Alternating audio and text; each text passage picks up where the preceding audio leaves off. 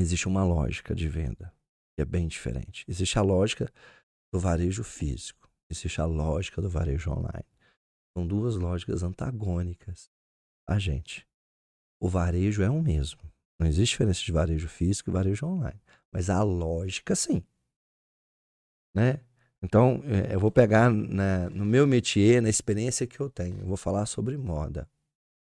Então, quando eu vou trabalhar com moda, eu tenho que trazer muita variedade de roupa. Eu não posso trazer só camisa preta, tem que né? trazer modelos diferentes, gola careca, gola V, gola canoa. Tem que trazer vários modelos. Camisa de botão, social, três quartos e tal, slim fit. Eu tenho que trazer vários modelos, né? várias variedades e pouca quantidade em estoque. Por quê? Porque tem um número X de pessoas que vai na minha loja e compra. E aquelas pessoas tendem a voltar. Então tem que trazer pouca quantidade. E trazer novidade sempre. Isso é um ponto. E o meu concorrente vai trazer as mesmas roupas que eu, que eu trago. Né? Então, normalmente, eles compram sempre dos mesmos locais. São Paulo, Belo Horizonte no Prado. Ok. Sempre são. Então, as, quase todas são as mesmas. Então, eu tenho que trazer uma quantidade menor. Ponto. No online é diferente a do online, se eu descobrir um público certo, eu posso trazer, por exemplo, 200 peças dessa camisa preta, gola careca, que eu vendo as 200 no mês.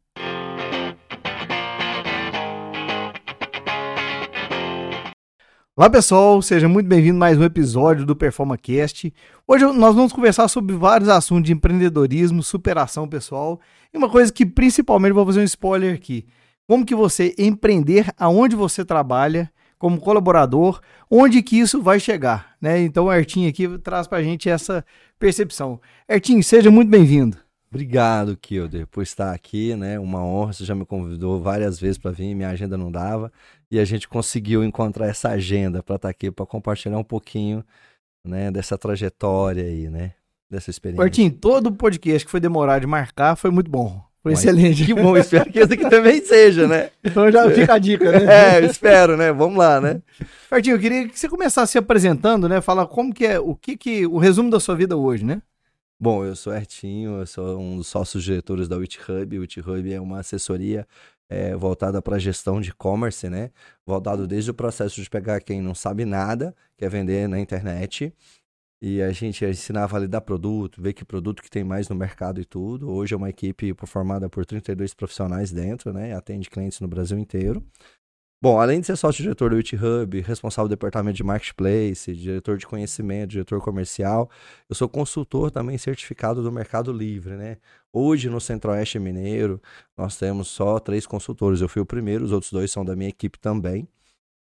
É, sou consultor do Mercado Livre também no segmento de moda, consultor oficial na área de moda. E consultor do Instituto Vitaltec pelo Sebrae, né, palestrante da CDL de Divinópolis, Lagoa da Prata, Formiga, né? Então é um pouco dessa área voltado para o e-commerce, para o empreendedorismo, é, como começar, né? E como escalar também depois que você já começou, que é importante. Não só o básico, mas o básico avançado. Cara, top demais. O Artin, é muito interessante. O objetivo desse podcast aqui é ajudar as pessoas que estão começando, né, incentivar elas e quebrar alguns tabus. Então, assim, geralmente aqui a gente ouve coisas que a gente achava que, por exemplo, muitas pessoas acham que a pessoa tem um resultado hoje porque nasceu de uma forma e porque herdou uma empresa, sempre tem esse, essas crenças, né? Sim. E aqui eu gosto de trazer pessoas contando a história de como que tudo começou, para a pessoa pensar, olha, se ele conseguiu, eu também consigo, né? Se eu superei um desafio, eu também desafio, eu também consigo superar. Então eu queria que a gente trouxesse esses elementos aqui, né, onde que a gente pudesse é, falar de onde que surgiu, de como que você começou, né? E onde que a gente, onde que você chegou, a gente já sabe hoje, nós vamos falar mais sobre esse resultado hoje. Bom, eu queria saber como que você começou, né, a sua carreira. Bom, uma uma fala sua assim, se eu conseguir, se a pessoa conseguiu, todo mundo consegue. Eu tenho essa frase comigo, né? Por quê? É, vamos entender que eu sou primogênito de uma família é, aonde eu sou filho único, tá? Até os 13 anos de idade, mas o processo é que eu não conheci meu pai, né? Então não me quis e tal, então minha mãe me criou sozinha, imagina. lá em 1974, né? A mulher assumiu o filho para não tirar e tudo foi minha mãe. Então, mãe, obrigado, te amo de coração, porque você, tudo que eu sou hoje, não só porque você me deu a vida, mas que você acreditou em mim. Então, a gente veio de uma família muito pobre e eu dava faxina com a minha mãe na antiga Fadon, que é um prédio hoje que foi destruído. E minha mãe fala, eu falei com a minha mãe um dia, a gente dando uma faxina num sábado, na faculdade só de direito. Eu falei, mas será que eu vou ser alguém? O povo subindo lá no, no auditório? Ela falou, não, meu filho, vai. E, e eu fui uma criança muito levada. Como uma criança toda levada, eu tomei duas bombas na quinta série. Então, assim, eu tinha tudo para ser o zero da esquerda, da esquerda, da esquerda, da esquerda, né? E, cara, num determinado momento a chave virou pro estudo. E eu fui estudar. Sempre trabalhei muito, desde, desde novinho. E sempre tive o pensamento que. É, porque a gente veio também sem nenhuma opção, a gente precisava que alguém nos desse opção e nos desse é, oportunidades. Mas com o tempo eu vi que a oportunidade ela era criada pela gente, por nós. Eu não tinha que esperar ninguém criar uma oportunidade, o Estado criou oportunidade para mim. É, não, porque ele não tem essa condição, porque é isso, porque ele é pobre, porque ele é aquilo, né? Era magrinho, feio pra caramba. Não sei, não sei se eu tô, sou lindo hoje, não. Mas sou bem melhor do que antes, né? Então, assim, e aí o que, que acontece? Eu comecei a estudar. Estudar, estudar, estudar, estudar, estudar, fazer eu realmente terminar colegiado, ir trabalhar. E aí eu comecei a perceber que quando eu estava numa empresa e eu poderia crescer naquela empresa e aquela empresa não permitia que eu crescesse mais, eu me demitia da empresa. Eu não ficava esperando. Eu ia para uma outra empresa. Eu procurava emprego numa outra empresa e na entrevista, eu trabalho em outra empresa, eu quero sair lá porque ela não permite que eu cresça mais nisso. Era muito claro. Então eu me demetia da empresa e ia para outra empresa. E assim foi. Né? Eu quando eu entendi que eu tinha que me demitir da empresa, porque a empresa não permitia que eu crescia mais. Porque era uma empresa familiar, porque é uma empresa às vezes eu não não conseguiria crescer que tinha gente ali, ia demorar muito tempo. Então eu comecei a me qualificar e a estudar para isso.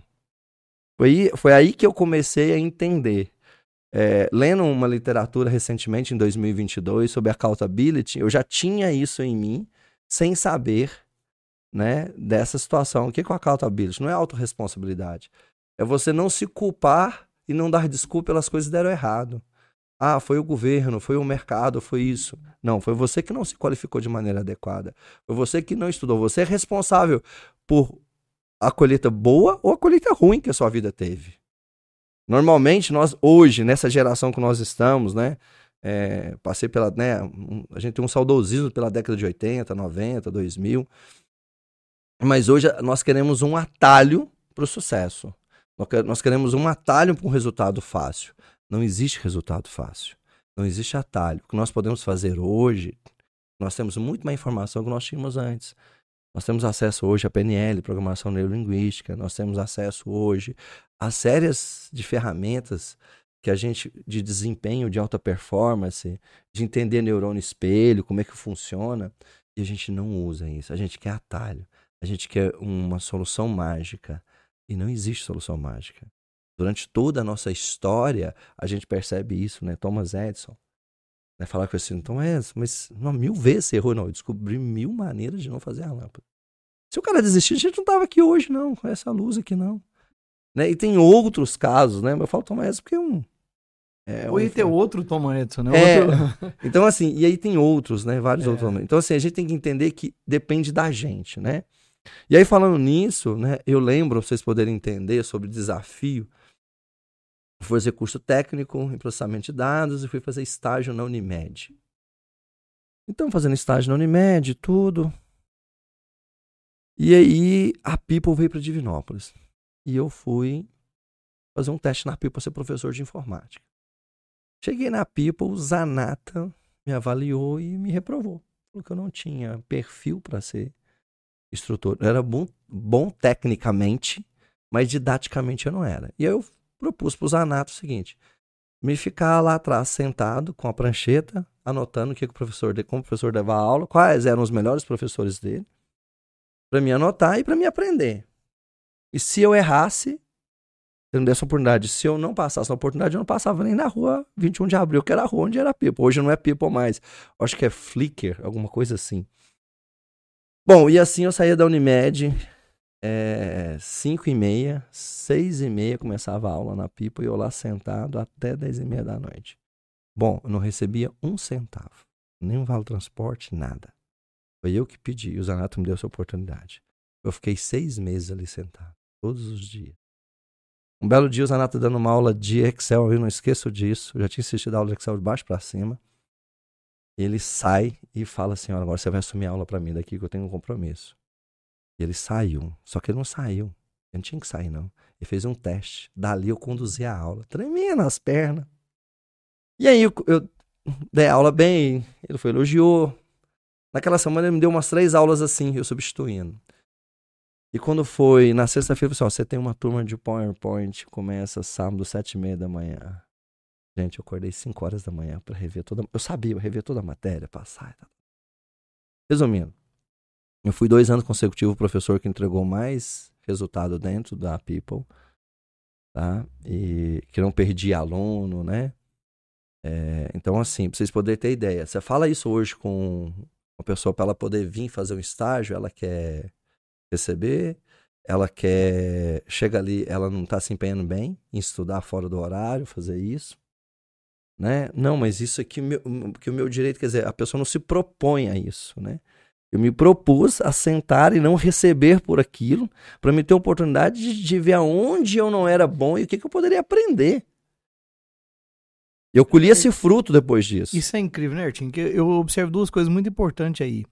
É, primeiro, a humildade, né, de você chegar e, olha, eu fui reprovado e deixa, me dá essa oportunidade, né, sem receber, para me aprender. É, hoje eu vejo uma, uma, geração, né? Claro que a gente fala assim, quando a gente generaliza, né? Geralmente é o que você falou, a pessoa já quer chegar com muitos direitos, já quer chegar ganhando bem, mas não sabe o suficiente para assumir aquela, aquela vaga, né?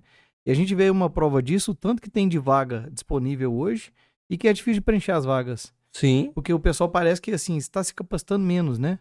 E o mais engraçado de tudo, você falou outra coisa incrível aqui sobre a PNL, né? É uma coisa muito antiga, mas que ninguém tinha muito acesso. Era coisa de pouco acesso. Hoje já está disponível para todo lugar que você olhar. No YouTube, livros. Assim, está muito fácil o acesso.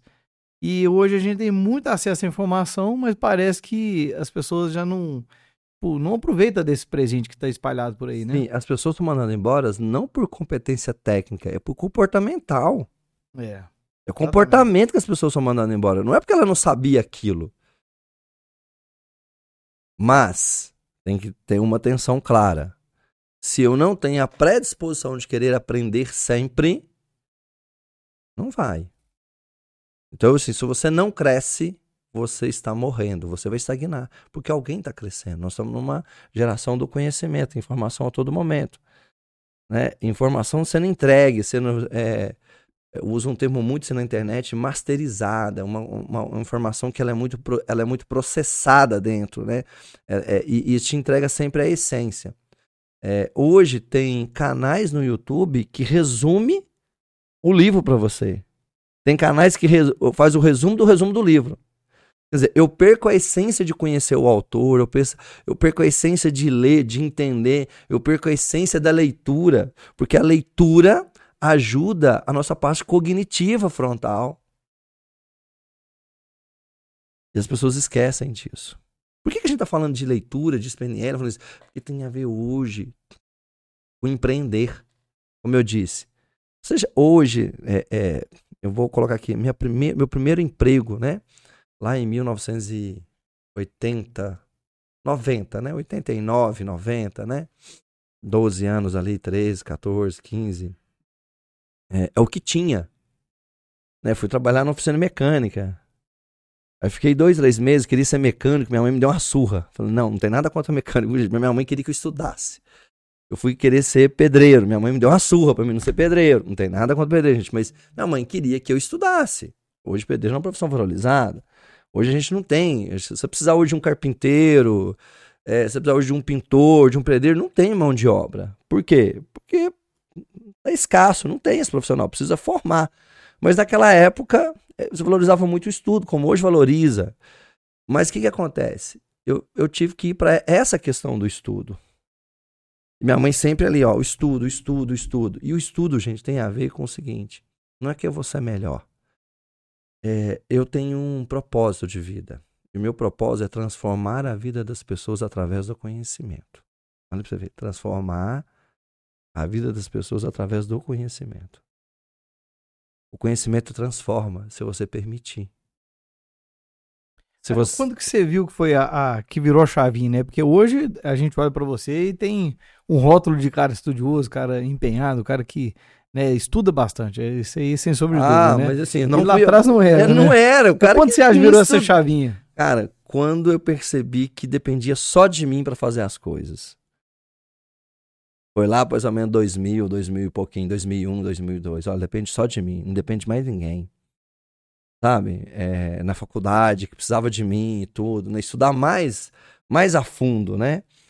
É, quando a gente fala do eu falei, né, voltando aqui ao primeiro emprego para não perder, é, você recebia o primeiro emprego, era uma oportunidade, porque não tinha emprego na época.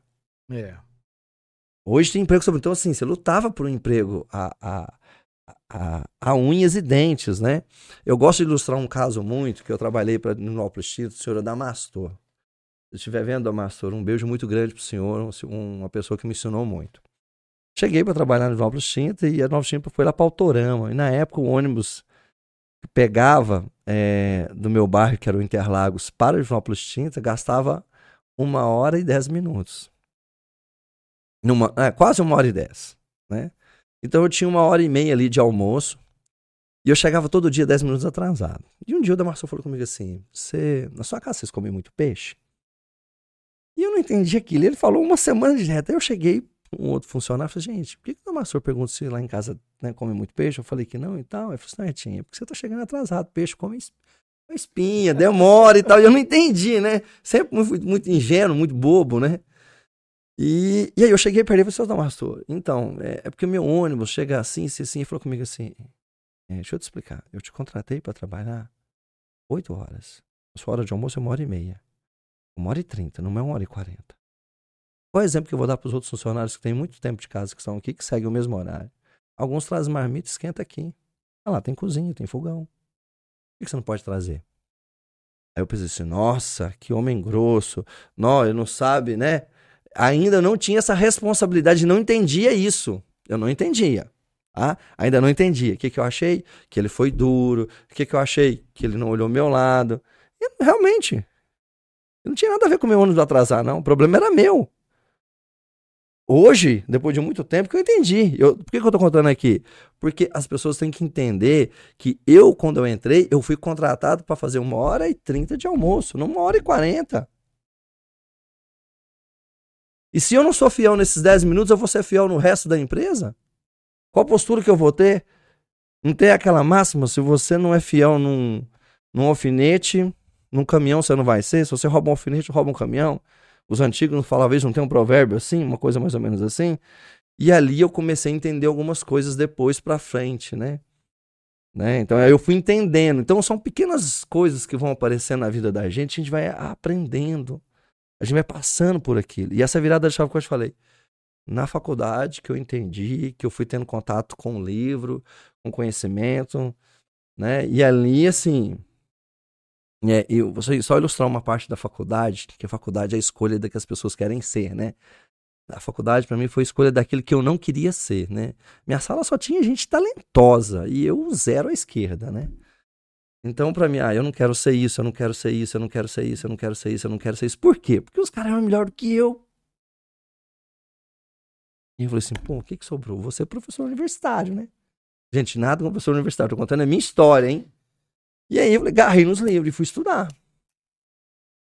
Eu fui para livros de Michel Massoli, O Tempo das Tribos, é, Alvin Toffoli, A Terceira Esfera. Estudar sobre teoria da comunicação, psicologia, antropologia, tudo voltado nos efeitos da comunicação. Leonardo, grande professor, né? Vânia Marques, grande professora, e me abriram a mente, né?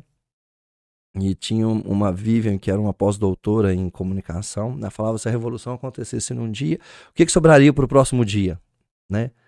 Eu não sei ela nada, então vive um dia após o outro e faz o seu melhor. Por que eu estou contando o conhecimento? Porque dentro da faculdade, eu fui o cara nos quatro anos que leu mais livro.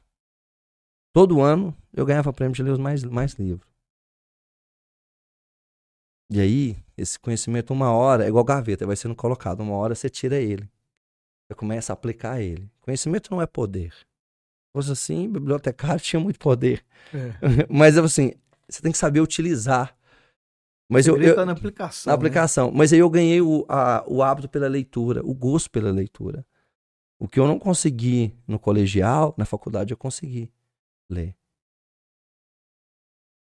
E as pessoas veem a gente, elas compram a ideia que a gente que eu sou inteligente. Mentira, eu sou uma pessoa que lê muito. Inteligência é vocês que compram, eu não falo. Eu hoje eu sei aonde eu leio a informação certa no local certo. Eu acho que é pra mim. Claro, se for um cara de finanças, vai ter outro. Mas dentro do meu métier é isso, né? Pois é, mas a escolha, então, né? Hoje, especialista em marketing, em vendas, né? É, a escolha começou lá atrás por essa escolha ou não? Então, foi o que acontece? Eu fui fazer mestrado no FMG, na primeira etapa passei, na segunda eu dei uma paralisia facial. Eu entortei o- a parte do corpo todo, né? Depois a gente foi descobrir que foi um mini AVC. E aí o mercado de trabalho me escolheu. Eu falo que não foi eu que escolhi estar no mercado, porque eu queria ser professor, professor universitário. Fui para a linha de mestrado. E eu não cheguei a concluir, não. Porque eu fui para o mercado de trabalho e o mercado de trabalho foi me chamando, né? Aí fui trabalhando numa antiga agência do Gustavo Bicalho, agência Faro, me deu oportunidade lá. E aí foi. E aí eu fui fazendo especialização. Eu fiz pós-graduação em comunicação, comunicação e marketing, fiz especialização na ESPM, na Escola Superior de Propaganda e Marketing em São Paulo, em e-commerce, quando o e-commerce estava iniciando, quando o Submarino foi um dos primeiros sites de venda que tinha aqui, que vendia livro, que vendia tudo no Brasil, né? Quando o Buscapé era forte. Então, lá atrás, eu já, eu já estudava e-commerce. Então, esse negócio que está aqui hoje, lá atrás, há 20 anos eu estava estudando e-commerce. né? Eu estava lendo e, e não tinha biografia, era tudo muito técnico. A maioria das coisas eram coisas voltadas à informática e à logística, né? Então esse conhecimento vem de lá, desse estudo, da pós-graduação, de, de, de ver o futuro. Pô, já nos Estados Unidos a Amazon já reinava, o eBay já reinava nos Estados Unidos, né? É, a gente é contemporâneo da gente ir para a Infosoft Entendeu? Era evento que, onde o Windows vinha instalado em um CD, né? né, Dessa época, nós é contemporâneo dessa época. Do, né? Então, assim, É. é, não tinha hoje que tem hoje esse conhecimento é, de maneira muito facilitado. Nossa época que tivesse o YouTube, né? Você estudar Nossa, vídeo, nossa excelentes Não. interpretações dos assuntos. Não, que é isso. Eu lembro de um professor meu de programação que ele escreveu errado no quadro. Fui falar, professor, mas está escrito errado aqui o português. Eu sou professor de programação, não de português. Eu, eu falei assim, "Ué, uma coisa não tem nada a ver com a outra, né? Você vê que nível que a gente era na época, né? É, ho- hoje é é inadmissível isso, né? É. Mas ela fala assim de especialização. O mercado foi me escolhendo e eu fui identificando. para chegar hoje em e-commerce, né? é, eu já passei por rede social, já fiz, já trabalhei com tráfego com Facebook, trabalhei com tráfego com Google. Nós já prestamos serviço para teletécnico de rede social, de estratégia. Mas eu vim da área do varejo, gente. Eu não nasci no digital. Eu sou da época do varejo, Casas Bahia, quer pagar quanto? Varejo de rua. Entendeu? De panfletagem. Eu sou dessa época, do varejo assim, ferrenho ali. Então, o que, que eu faço? Eu pego o varejo ferrenho e trago para o digital com uma roupagem nova. Né? É, hoje nós temos Instagram. Gente, se você pensar 16 anos atrás, nós, tínhamos, nós não tínhamos essa facilidade de divulgar a nossa marca. A gente tinha que ter dinheiro. Ou é rádio, ou é outdoor, ou é TV. Ou carro de som na rua. E panfletagem. Não tinha como você chegar até o cliente, né? Não tinha. Hoje, esse aparelhinho aqui mudou a nossa vida, chamado smartphone. O ponto era a coisa mais importante da empresa, né? Sim. Hoje o ponto, ele deixa de ser importante, né? Antigamente, um ponto era muito importante. Hoje, o, o- o endereço digital é o mais importante. Sua empresa pode sair de Minas Gerais e ir para São Paulo. Se o endereço for o mesmo, as pessoas te encontram. É. Né? E ainda mais ainda, né? É igual quando a gente vai pro Mercado Livre, é reputação, né? Reputação. Você tem reputação, você pode estar em São Paulo, BH, de- Não importa. A pessoa está comprando no Mercado Livre. Só que você está usando a expertise, a experiência que o Mercado Livre criou para entregar. Nós chamamos de marketplace. Né? Nós temos recentemente americanas que aí teve uma desvalorização, né? Por causa aí de um rombo aí que teve. Né? Na mídia está dizendo que é 40, né? É. Bi, então, a gente, só para você poder entender isso. E nós temos hoje marketplaces como Americanas, a Magalu, Carrefour, Mercado Livre é o, é o que lidera na América Latina, né? Não no Brasil, gente, América Latina, presta atenção. Bolívia, México, Argentina, vai ali subindo ali. O Mercado Livre lidera. Ele nasceu na Argentina. Claro que a maior representatividade da lucratividade do Mercado Livre vem do Brasil, não vem dos outros países. Mas ele tá, tem uma estrutura muito grande, quer dizer, não é uma empresa de botequim, né? Onde foi fundado o Mercado Livre? Argentina. Argentina? Argentina, né? E veio para o Brasil e tudo e tal. Então, assim, tem uma estrutura aqui hoje. Hoje é a empresa que domina a maior malha logística do Mercado Livre. Hoje ele está com cinco CDs. Os CDs são centros de distribuição onde os produtos vão para lá. Você vê dentro do Mercado Livre, tem um raizinho. Nesse raizinho escrito full, quer dizer, ele entrega em até 24 horas em 13 mil cidades no Brasil. Isso ano passado, esse ano acho que vai chegar em 5 mil. Então, por exemplo, se a minha empresa estiver no full, eu mando uma quantidade de produtos para esse CD e fica lá. E fica lá. Sem ter vendido ainda, não é Sem isso? ter vendido. E aí, dali, o Mercado Livre despacha o produto, emite a nota fiscal, entrega na casa do cliente. E aí, vamos entender, eu tenho esse celular aqui, tem esse outro celular aqui. Beleza. Os dois celulares têm, é o mesmo e, tem um, e esse aqui, seu, é um celular que é 100 reais mais caro. E esse aqui, 100 reais mais barato. Só que o seu celular, que é 100 reais mais caro, ele tá no full. Então entrega em 24 horas. Esse aqui não tá. Isso tá aqui em Divinópolis. Demora É, dois dias. não, 10 dias. Talvez pelo nível de urgência da pessoa, ela pede esse aqui. 100 reais mais caro. Não é preço, é a experiência do cliente. O Mercado fala isso, é a entrega, a experiência da entrega, né? É, eu vi de uma influencer, tem uma influencer de supermercado. É muito legal, Carol Babadeira.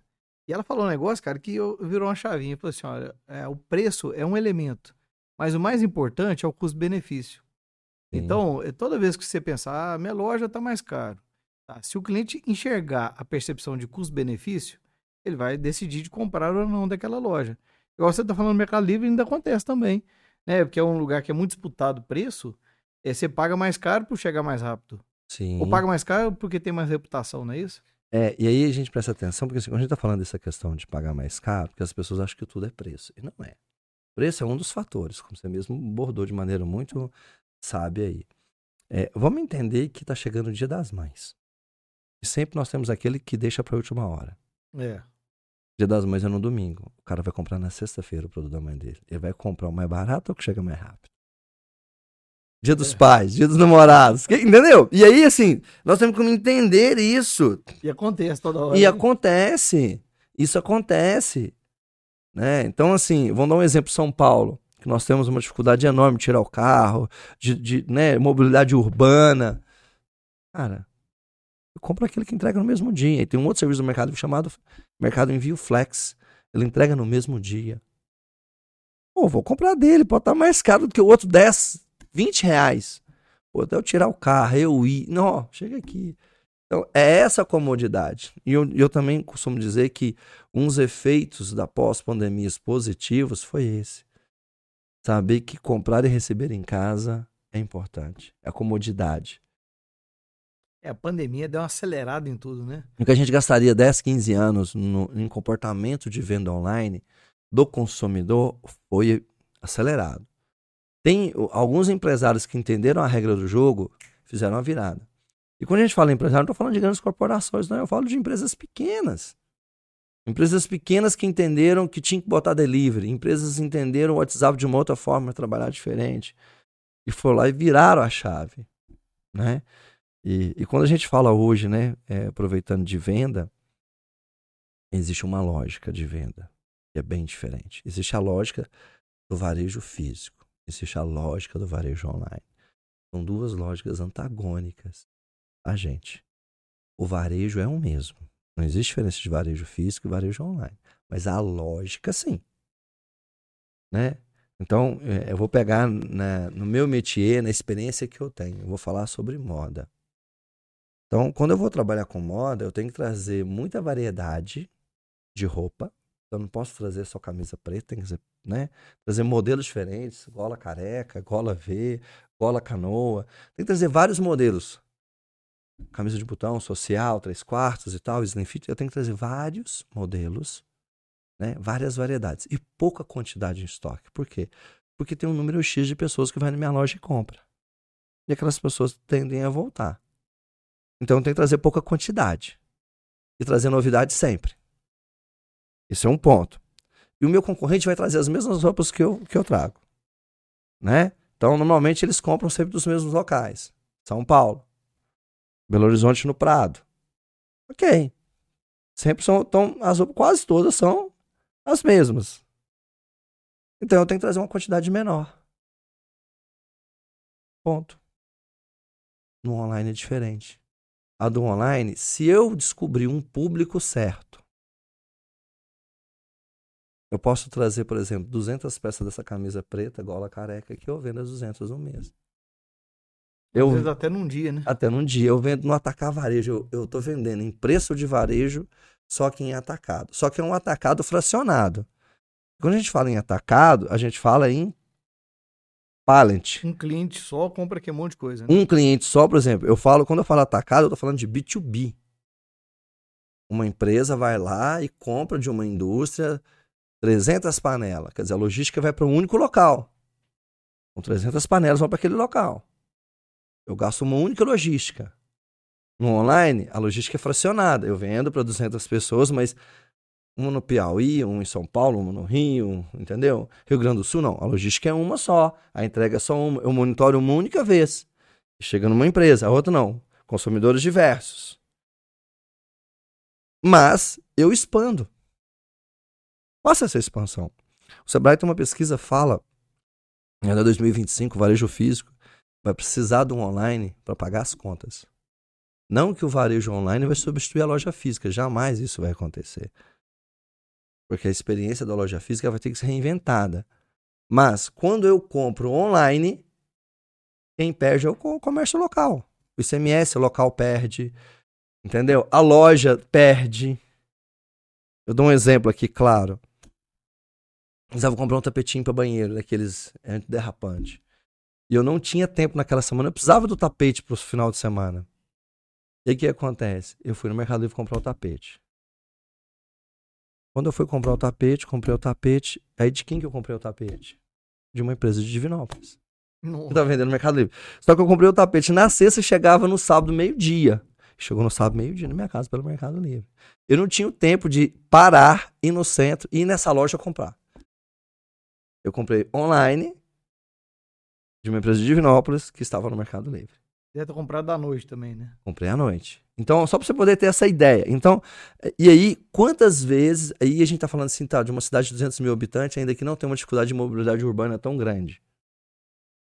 Imagina uma BH, São Paulo, um Juiz de Fora. Vamos pegar as metrópoles aí. A mobilidade urbana é horrível. É. Trajeto de 20 minutos dura uma hora e meia, trajeto de 5 minutos dura 40 minutos. Acaba que nos grandes centros você deve comprar mais regional, né? Sim. Nem olha tanto o preço, talvez. Sim. Ah, vou comprar o tapete no meu bairro aqui, porque se eu for lá no outro lado da cidade, sai mais caro e vou gastar. É, às vezes eu compro na internet e o cara traz ali para mim, às vezes eu nem consigo ali. Então, assim, o varejo ele vem sofrendo transformações e a gente não enxerga isso. O online não é o futuro, ele é o presente. Ele é o presente do presente. Entendeu?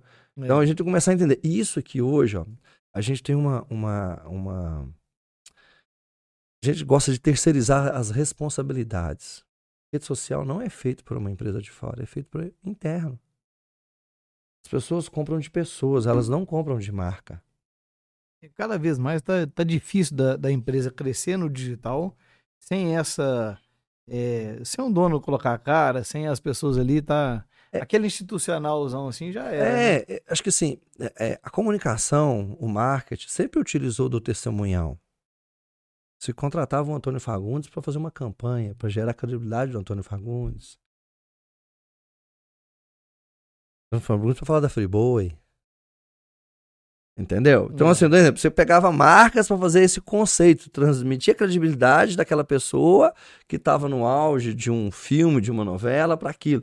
Então, o testemunhal sempre foi usado. Só que aí o testemunhal, quando né, veio a popularização da internet, das mídias sociais e do smartphone, transferiu para a empresa. Aí falou influência. Né? É. Ah, o influencer para cá, o influencer para lá. O influencer também teve o seu ponto, o seu boom, né? Hoje baixou, tá normal. É, toda loja pode ser, né? Pode ter a, o, o, representante da sua marca, né? Ah, tem que ser o dono. No segmento de moda é muito as donas da loja que tem a ver com isso, né? Às vezes algumas não. Eu peguei cliente que ela não tinha uma, ela não tinha uma afinidade, uma empatia, ela não conectava com o público. Era uma mulher muito bonita, uma mulher é, muito simpática, mas ela não conectava com o público na hora de fazer um story, de fazer um reels. Então, a gente teve que tirar ela e colocar, achar uma funcionária, uma modelo, fazer um contrato para que ela pudesse. E aí o povo tem muito ego, né? Tem muita questão do ego. Eu falo assim: você tá pegado ao lucro ou ao seu ego?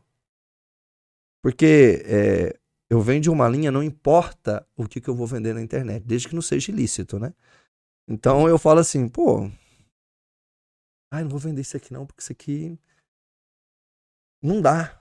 Né? Eu dou um exemplo, que eu estava atendendo um cliente e aí eu virei pro cliente e falei assim, né?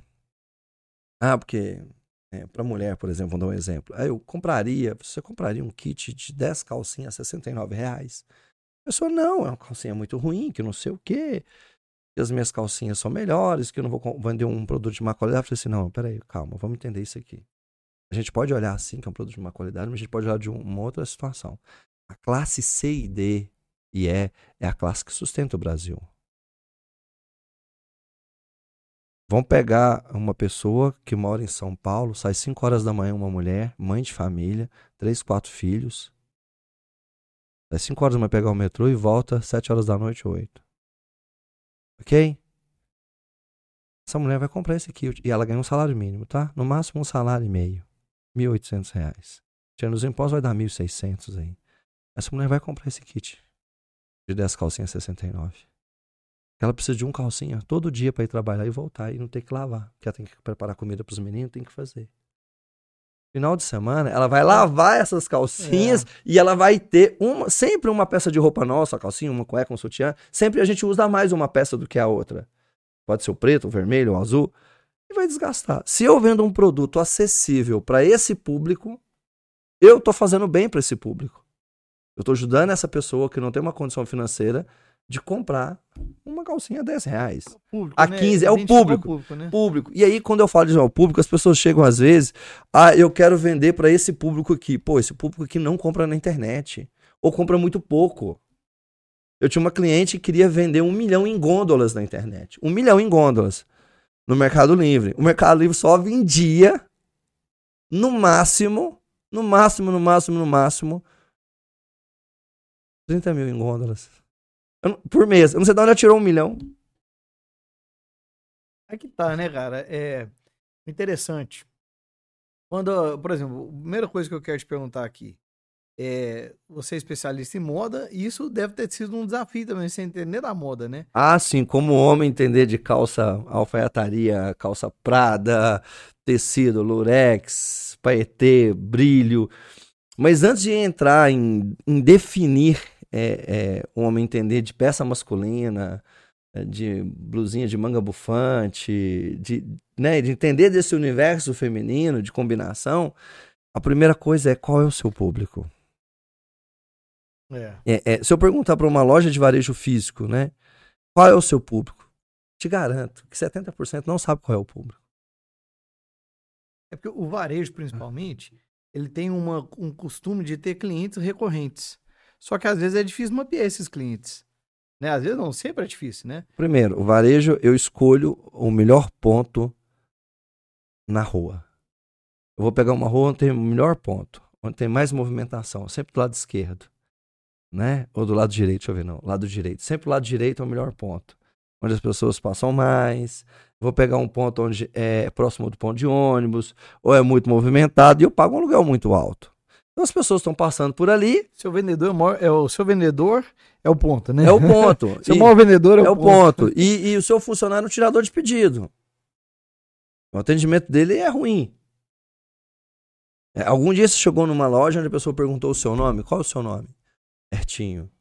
É, o seu desejo é o quê? Qual tipo de roupa? Aí a pessoa fala: Não, eu tô querendo uma camisa assim. Mas essa camisa eu tô querendo ela para quê? Ela é ocasional, é uma festa, vai sair, tá querendo repor, tá querendo né, renovar o guarda-roupa. As pessoas não perguntam. Perguntam que roupa que você quer. É. Não, não vai filtrando e gerando uma conversa. E toda vez que você está conversando, um vendedor conversando com você, ele, ah, uma, uma dica aí que vale ouro, tá? É, usa o nome da pessoa na conversa pelo menos cinco vezes. Vai prender a atenção dela. Quando você chama o nome da pessoa, não é mesmo Kilder? Eu, eu prendo a sua atenção. Não é mesmo Rafael? Não é mesmo Carla? Eu prendo a sua atenção. É. E aí, por que a gente tá falando isso? Porque eu tô falando de público. Quem é meu público? Quem compra de mim? Eu sempre dou um exemplo, né, na área da moda. Ah, eu vendo para 18 anos a mulher de 55. Eu falei, pô, peraí, tu vende pra cocota? E automaticamente também você vende, né, com todo respeito, porque assim, isso, é- eu herdei isso dos professores de pré-vestibular pra tia véia, né? Aí eu dou o exemplo disso, né? Eu falei assim, não, vamos definir o público. Pra quem você vende mais? Aí a pessoa tem uma certa dificuldade. Aí eu dou um exemplo. Olha, de 18 a 25 anos mora com os pais. Não tem um passarinho para tratar. A maioria, tá, gente? Falando que é é 100%, a maioria. Compra um vestidinho, uma roupinha toda semana de R$ 39,90, R$ 49,90, estourando R$ 59,90 para sair. No final do mês fala que não tem uma roupa. Comprou quatro ou seis peças. Você vende para esse público? Não. Beleza, então esse público você vende esporadicamente, não é a maioria. Aí eu pego, olha, você, pega- você vende acima de 25 anos até os 35, 26, 27, é uma pessoa de um público que já passou pela faculdade, tem um poder aquisitivo um pouco melhor, né, tá namorando, tá casada, então vai usar uma roupa de alfaiataria melhor, conjuntinho, acima dos 30 não vai usar essas roupinhas mais baratinhas, então o ticket médio já sobe, o valor é R$ 89,90, já começa a subir 150, depende do público. Ah, eu vendo para quê? Eu vendo mais para arquiteta, eu vendo mais para advogado, executiva de banco, diretora né, de departamento comercial. Pô, então eu vou entendendo o meu público e vou adequando o meu produto para aquele público. Que é o, aquele público eu vou trazer aquele produto melhor. E uma das dificuldades que eu vejo sempre no varejo online, né, quando a gente vai para essa lógica do varejo online, é fornecedor. o fornecedor ele vai te deixar na mão mais cedo ou mais tarde. Você tem que ter mais de um fornecedor. Eu estava com uma cliente segunda-feira, no qual ela quer sair de 60 mil para 120 mil vender. A gente, ela saiu de 10 mil para 60 mil de venda em três meses. E agora, nos próximos meses, ela quer sair de 60 para 120. Só que a conta não, não fecha se ela for. Ela não vai ter a mesma margem de lucro que ela acha que ela vai ter agora. Por quê? O fornecedor dela não é um bom fornecedor. Ela tem que trocar o fornecedor para melhorar a margem de lucro dela. Se ela achar um fornecedor que ela compra as calças, os conjuntos, 10 reais mais barato, ela tem uma margem de 15% a mais. Isso faz uma diferença enorme para nós em 120 mil, 15% a mais. Olha para você ver quanto que dá. Dá 15 mil aí E o- em 100. E o poder de barganha dela pra comprar, pra vender 120 mil é muito maior, né? Sim. É o dobro de compra. Só que ela não chega no 120 mil, ela vai ali 70, 80, bater 90, mas ela tem que trocar de fornecedor. É, mas assim, se a gente parar pra pensar, se ela vendia 10 mil, ela comprava X. É vendendo 60 mil, ela já compra, né? muito mais. mas, mas aí. É, Vamos- tem- ela, tem que, ela tem que puxar esse lado também da negociação, né? é, mas aonde a gente. Por exemplo, é, no- especificamente no segmento de moda é diferente, porque você compra sempre do mesmo local. Então você vai num local que é variado. Tem empresas hoje especializadas em fazer só blazer de manga bufante, em fazer só calça prada. É mais difícil? É, mas aquela empresa especializada nisso, né? Eu tenho um case de uma cliente que a gente conseguiu é, conseguiu um blazer é, 8 reais mais barato. E só num ano essa cliente teve um lucro, não uma venda, de 60 mil. Enquanto todo mundo subiu o preço do blazer, porque o mercado subiu, ela não subiu o preço do blazer, continuou o mesmo preço que ela estava antes, ela estava mais barato do mercado, porque ela comprava de uma empresa que fabricava só blazer. As vendas dela eram 100 vendas por mês, passou para 300 vendas por mês do mesmo produto. É você- Vai falar isso para uma loja física vender 300 blazer no mês. Ela fala assim: É. isso é impossível. Claro, Não rola, né? é impossível, porque a lógica do varejo físico é impossível, mas no online já não é. Martin, deixa eu te fazer uma pergunta aqui, porque é, às vezes ajuda as pessoas que estão travadas, bugadas, né? Porque Uhum. assim, ó, as pessoas têm experiências no passado e aquilo ali às vezes trava a pessoa. Então, assim, diversas pessoas que estão nos ouvindo aqui já podem ter começado uma experiência de vender online, teve as dificuldades e parou. É, por exemplo, é, uns mitos, né? Mitos e verdades. Por exemplo, para mim entrar no Mercado Livre, eu tenho que ter uma, é, uma gama de produtos para me posicionar. Ou eu posso começar pequeno ali com um produto, dois produtos? Olha, quando eu começo com um, dois produtos, depende. Porque tem que ver o seguinte: a, aquele produto, existe um, uma demanda muito grande nele na internet eu sou quase que exclusivo dele? Essa é uma situação. Se sim, vai dar certo. Se não, se ele é um commodity, pô, então vou ter que trabalhar é, com preço e vou ter que olhar se tem a demanda. O que, que a gente procura fazer? A gente procura ensinar a pessoa a fazer o que nós chamamos de análise de concorrência. E a análise de concorrência, gente, ela é maravilhosa. Eu sou apaixonado por ela. Meu olho brilha, assim, nó, é uma coisa incrível, porque a análise de concorrência, ela vem com um conceito que eu criei. Existe a venda, existe a compra. O que é a venda? A venda está relacionado a você querer vender esse celular aqui preto, com capa tudo. 90% do interesse aí de quem quer vender e 10% de quem quer comprar. Então isso é venda. Eu tenho que fazer promoção, eu tenho que fazer um tanto de coisa. Isso é venda. Compra, mudou. O interesse é do consumidor, 90% do consumidor. E o consumidor, ele quer, por exemplo, esse celular. E aí o que, que acontece? Casa o interesse de 90% de compra do consumidor com o da venda. E aí dá o quê? negócio. Agora, quando eu quero comprar um celular igual a esse, e se você e você está me ofertando esse celular, eu não vou comprar. Bom, aonde você quer chegar com isso? Que análise de concorrência eu identifico qual produto que é o mais o quê? Comprado na internet. As pessoas querem comprar. Então eu vou lá e vou ir atrás de um fornecedor daquele tipo de produto que está vendendo. Aí depois depende de você se posicionar bem naquele mercado. Naquele mercado. É, eu fiz uma análise semana passada é, daquele aparelho de tirar leite materno, né? Aquela bombinha. E o, e o. A empresa que eu estava analisando, não, mas eu trago esse produto aqui, que ele é importado, que ele é não sei o que, que ele é o melhor, que não sei o que, e tudo. E aí eu fui no Mercado Livre, analisando, olhando, falei, mas olha, esse produto não é o mais vendido, não é o mais comprado. O mais comprado é esse. Mas comprada de uma marca que é a. Não é a primeira do mercado, é a terceira do mercado. E aí você vai ver qual classe que é. Classe C. De novo. E o cara, e o cara querendo trazer. É, normalmente vai numa loja. É, e assim, aí, não, tô trazendo produto, esse produto aqui. Gente, não é esse aqui. Você quer ganhar dinheiro, vender o mesmo produto? Você tem contato do fornecedor? Tenho. Você consegue comprar nesse preço? Consigo. Fiz o cálculo com ele do preço. Ele conseguia ter uma margem de 18% em cima do produto. Tirando os impostos, tudo, sobrando 18%. Falei, por que você está insistindo nesse? Tá aí, ó, você não está tendo lucro porque você está colocando o produto de maneira o quê? Errada. Tem demanda dele? Tem, mas é baixa. Não é essa demanda alta. Alta está nessa marca, nesse produto. É uma interessante é o seguinte, a gestão de uma empresa, isso é importante. Uma, uma loja varejista. Você fazer essas análises e tal, entra muito o processo de consultoria, né? Você conhecer seu produto, seu cliente, tudo e tal, né? No Mercado Livre você vê isso de outra forma, que você tem isso aí num, numa grande massa, né? Sim. Então, assim, se eu perguntar hoje, começar um processo com você lá de consultoria, Ô, Artinho, tô doido pra vender isso. Não, mas eh, vamos ver o que, que é isso na internet. É, né? as pessoas... É acham, falando, né? As pessoas acham que a gente, a gente é um mago, né? A gente tem... Eu sei isso. Não, eu vou fazer uma pesquisa, gente. É um estudo. É uma amostragem. Tem ferramenta, mas tem técnica. Tem acesso às informações para poder analisar, né? E a gente ensina você como se utilizar. Qualquer leigo pode ter acesso a essa informação.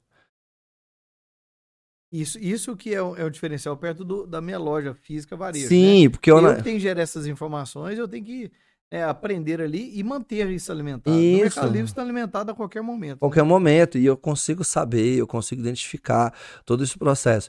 Não é nada difícil. A, a, a gente já desenvolveu um método. Eu já tenho o caminho das pedras que você tem que seguir. Olha, até aqui você vai tal velocidade, daqui para cá você aumenta a velocidade, daqui para frente você vai isso. Sabe? A gente, claro que ao decorrer do caminho tem coisas que mudam, que a gente não é o dono de, da verdade. Mas a gente já apanhou tanto, já errou tanto, que a gente sabe que aquilo ali não dá certo. É, eu, ilustrar aqui um exemplo, é, é, atendendo um rapaz aqui da cidade de Arcos, é, pelo Mercado Livre que ele me indicou esse seller, né? Seller é o nome do vendedor, é o nome que se dá a quem vende no Mercado Livre em marketplace. E aí a gente tá vendendo óculos, tá? Óculos para bike, né? Ciclismo e tal. E aí conversa vai, conversa vem. E falei, cara, você tá na cidade do Calcário. Por que, que a gente não vende? Vamos fazer uma análise. E eu fiz uma pesquisa, uma análise. Cara, uma demanda alta de calcário e poucas pessoas vendendo calcário. Quem tava, tava vendendo muito. E aí, o que acontece? A gente fracionou o calcário em 5, 10, 15 e fizemos calcário para horta, calcário para planta, calcário para é, rosa do deserto, orquídea, para aquilo. Fizemos tanto de. Fizemos uma pesquisa, encontramos demanda de pessoas procurando calcário por isso. A internet me dá uma estatística muito boa. Começamos a construir esses anúncios, esses cadastros e fracionando os valores. Eu posso dizer o seguinte: na época, ele comprava uma tonelada por 180 reais. Uma tonelada. Ele vendia. Ele vendia 25 quilos por 50 reais. 25 quilos por 50 reais. Se ele vendesse 100 quilos, já pagava. Tinha 900 quilos ainda para ele vender, ter de margem. No. Bom, era melhor vender óculos, não? É. não, óculos não, eu tô falando assim, não. O, a, a, a, é, o, o, é. E aí, assim, pra encerrar esse assunto dessa mesma pessoa. Mas, mas é, aí depende muito do cara tá aberto a essa, é, essa adaptação, né? É, aí não. Porque às vezes o cara fica batendo na tecla do óculos. Né? É, não, e o calcário deslanchou, né? E aí, no meio, no finalzinho da consultoria, aí a gente conversando, ele me convidou para ir lá passar um dia na fazenda do pai dele. Então, você tem fazenda? Tem. Falei, cara, vamos vender esterco orgânico. E você vender? Eu falei, que isso, cara? Tem um produto na internet chamado bosta na lata, né? Que é um esterco, né? E você vai peneirar esse esterco, processar, porque eu já tinha feito pesquisa disso. O que a gente conseguiu? Hoje a gente vende esterco. Ele vai nas fazendas ao lado, pede o peão para ir lá, pega o esterco, peneira o esterco, vende o de 50 quilos e boa. Quer dizer, um produto tava parado ali, o esterco, aí depois ele foi para fecho de lenha, Lenha, lenha, lenha, lenha. Tá? Lenha. Na internet. Na internet, lenha. No Mercado Livre, lenha. De árvore. Seca. Vai lá, pega, faz os montinhos de. O feixe de 20 quilos, 30, 50 quilos. Chega na sua casa lá. Um Cheio de lenha que compra. E aí, o que, que eu vendo? Tudo! Tudo! Agora, tem que ter o quê? A, eu vendo tudo a partir do momento que a gente faz uma pesquisa. Aí você, aí, demanda. Demanda. Né? Aí você falou comigo assim: eu posso ter um produto? Posso, eu tenho demanda, eu tenho um único produto, fecho de lenha. Vende, vende, mas é muito específico. É. Não adianta eu querer colocar essa taça aqui que as pessoas não compram essa taça. Compram, mas é muito pouco. Compra aquela taça menor, aquela de cerveja. Pô, todo mundo compra. Copa americana, todo mundo compra. Mas quer vender essa porque não tem na internet. É, não, às vezes não tem demanda, é. a logística dela ela é mais frágil, ela quebra. Então, gente, parte de todo o pressuposto é a análise da concorrência. Gasta aí, Kilder, pelo menos 60 dias para fazer uma pré-análise. Eu, aí, ah, eu não sei quem que vendeu essa ideia que na internet você vai ficar rico sem fazer nada. Que é fácil. Se eu descobrir quem falou que é fácil, eu vou bater tanto. Aí manchete, o empresário é preso por bater, né? Porque assim, não pode, cara. Existe um, eu falo, uma loja física gasta quanto tempo para ela começar a empatar? Ah, eu vou começar um, um, aluguei um ponto. Você vai ter que reformar o ponto. Você vai ter que botar móveis no ponto. Você vai ter que comprar, comprar sistema. Vai ter que pegar estoque. No mínimo aí 60 dias numa loja física para ela começar a rodar. Começar a vender, né? Começar a vender, abrir ela. E aí para ela começar mais aí uns 4, 5, 6, quer dizer, normalmente o que eu escuto é uma loja física começa a querer empatar depois de 12, 18 meses. Empatar. Começou todo mês a empatar. Aí as pessoas chegam no online, quer ter lucro, vender 200, não vende nem 20 mil, quer vender 200 mil em três meses. E a pessoa não tem nem estoque 50 mil, quer vender 200 mil. Pois é. é não tem é, eu costumo assim, meu carro cabe 50 litros de gasolina, mas eu quero daqui para São Paulo com 10 litros. Não dá, né? Mas meu tanque cabe 50, mas só tem 10 no tanque, não dá para chegar em São Paulo. Você quer ir daqui pra Bahia com um tanque só? É, ué, não dá, ué, eu não entendo, não. É, é, é, sabe assim, quando eu falo internet, parece que as pessoas perdem um pouco da razão e da racionalidade. É, eu, às vezes eu acho que é por causa da facilidade de entrar, né? E, por exemplo, você pode criar loja uh, no Mercado Livre hoje à noite e colocar um produto para vender e você já tem sua loja online ali, né? Você já está vendendo no Mercado Livre. Sim, a é... barreira de entrada ela é mínima. É, mas é performar, manter lá, crescer, pegar reputação, né? E... Não só lá, mas Magalu, qualquer outro marketplace. É. Ortinho, agora me conta, né? Vamos voltar aqui na, na, sua história aqui. Como que foi a sua história, né? De você entrar para a empresa, né? Que hoje você é sócio, né? Então, então o que, que você traz para a gente experiência? Durante nisso? muito tempo, né? É, eu trabalhei na, né, trabalho no T-Hub ainda, né? Mas assim, trabalhei como funcionário e as pessoas me identificavam como sócio, como dono da empresa, né? Eu me posicionava como dono. Você também não sabia. Quando eu te atendia, é, eu, não sabia eu era, era, era funcionário. Pessoas, era dono. Era dono, mas por quê? É aquilo que eu falei da empregabilidade, né? Eu usava esse termo, né? A, a, a, em 2010, 2008, assim, a gente falava de empregabilidade. Né? Eu sempre, aí eu comecei a trabalhar por PL, participação em lucro, né? Então, olha, a empresa vai faturar, vai, vai faturar tanto até o final do ano, ela vai reduzir tanto em custo, vai fazer isso, isso, isso, e eu quero X% sobre o PL. Participação em lucro. E quando você faz isso, você assume o compromisso com o dono da empresa de fazer o negócio girar. E o dono da empresa quer que o negócio gire. Então eu trabalhei muito tempo assim. E aí a Formatar começou a dar consultoria pra gente, né? E aí quando os caras me chamaram, eu preciso ter reunião com o dono, e achou que era eu, né? Eu falei, não, manda o Erivelto, né? Eu sou só o gestor. Eu falei, o quê? Não é? E aí, na formatar, na conversa com o Orivelto, o Orivelto também já tinha essa vontade de me trazer como sócio, mas a gente não tinha as ferramentas adequadas, né? O processo de ser feito, como gerar e tudo, né? E aí, é, eu fui convidado, né, a, a, a virar sócio, né? Eu comprei cota da empresa e tudo, né? Mas durante muito tempo as pessoas achavam que eu era sócio. Eu era o dono, da, nem sócio, que eu era o dono, né? O Orivelto nem aparecia, né? Nivelto é muito. É, o Nivelto é o bom mineirinho. Ele é, come quieto e calado, é o jeito dele. Ele é muito reservado, né? Porque são perfis diferentes, né? Eu sou perfil comercial, eu sou perfil que tá na frente, eu sou perfil que vai e tal. E ele é o back-end, né? O cara que aguenta a retaguarda, né? Se você não tiver um cara de back-end bom igual ele, de, a, a, administrativamente, né? É, é um cara da programação, né? Hoje não é mais, já largou, tá, tá na liderança, hoje é o CEO da empresa, né? Da WitHub, o Edivelton, a gente definiu. Né? Hoje a WitHub são quatro sócios, né? O Edivelton, eu, o Mário e o Guilherme, né? O Mário e o Guilherme se tornaram sócios o ano passado, né? Na, na WitHub. Então hoje nós somos quatro sócios, né? Não é só mais eu e o Edivelton mais. a gente acredita que é, se a pessoa ela ganha pela meritocracia, ela se destaca, ela mostra, a gente tem que trazer ela para o quadro. É uma filosofia minha e dele. A gente pode ter oito, nove sócios, talvez, na Youth Hub daqui uns anos, daqui dez anos. Por quê? Se eu achar que as pessoas que estão ali dentro vão agregar, vão fazer a empresa crescer e a gente vai, a gente não importa em dividir a fatia do bolo.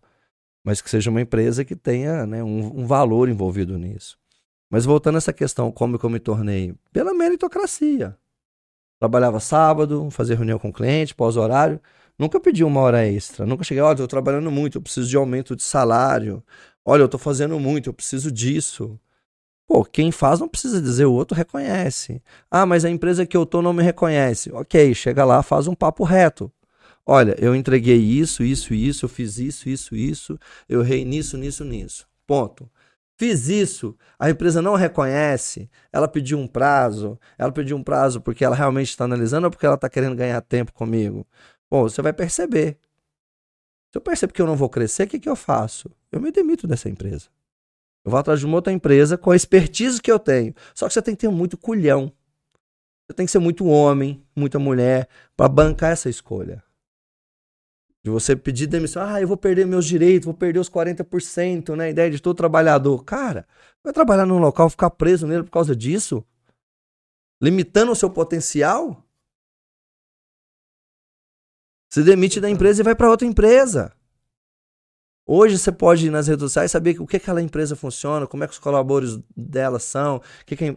Antes de você começar a fazer entrevista numa empresa, você sabe todos os valores da empresa, sabe tudo sobre a empresa.